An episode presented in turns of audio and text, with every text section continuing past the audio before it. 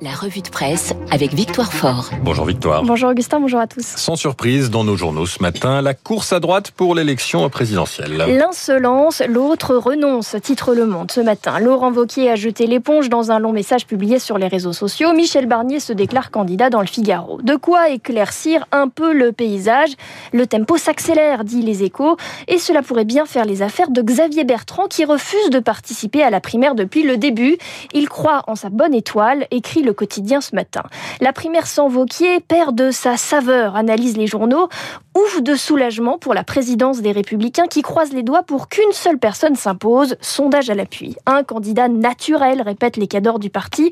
Tout pour éviter les divisions. Ce matin, chacun voit midi à sa porte. Dans le camp de Xavier Bertrand, interrogé par la presse, on veut croire que le champ est libre, que le bon, c'est lui et personne d'autre. Mais pas si vite, nous disent les éditorialistes ce matin. Et si le renoncement de Laurent Vauquier ne voulait pas dire que c'était déjà plié, mais pas forcément en faveur de Xavier Bertrand, plié pour toute la famille de droite. Voilà quelques lignes de l'édito du Parisien.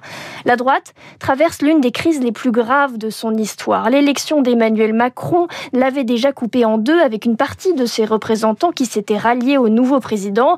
Mais voilà que ceux qui sont restés ne parviennent pas à organiser et à choisir un leader incontesté. Pour l'opinion aussi, c'est bien la preuve que le mal est profond.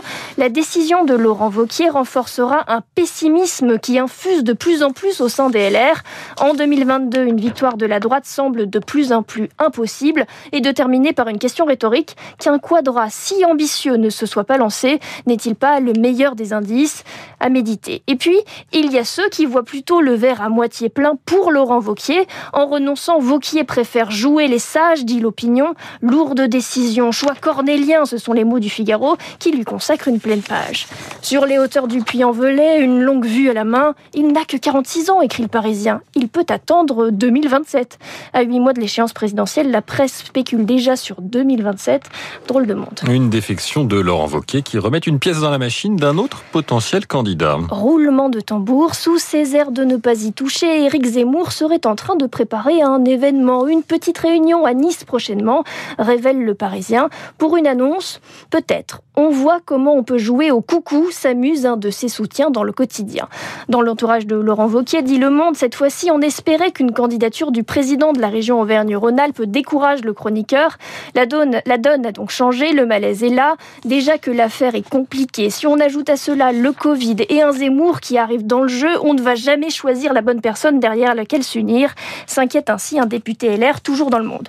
Finalement, le paysage n'est peut-être pas si clair que ça, donc égaré la droite et le crayon de rançon dans le Parisien qui s'amuse des mystères et des non-dits. Je vous le décris.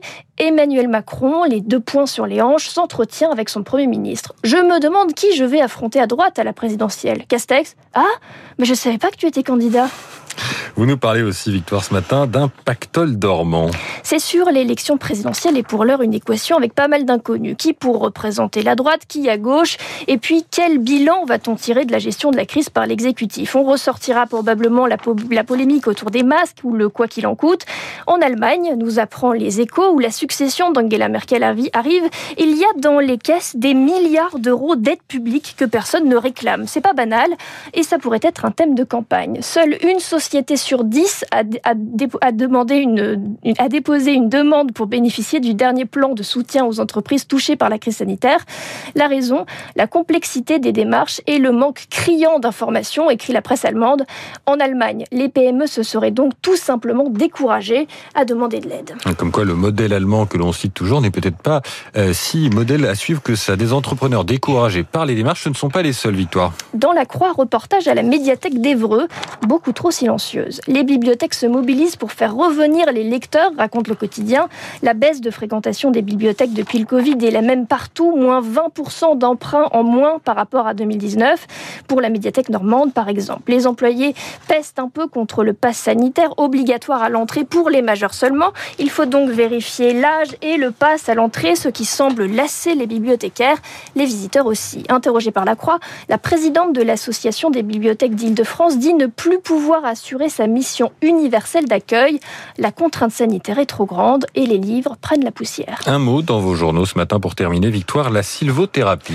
La sylvothérapie, c'est un bain de forêt. Enlacer un arbre aurait des vertus. Le Parisien Week-end nous prend par la main pour une balade dans les Vosges. Les protagonistes principaux, des insectes, des épicéas, et puis Christelle, Dominique et Virginie qui tentent l'expérience. L'une se remet à peine d'un burn-out, l'autre jongle entre vie professionnelle et famille nombreuse.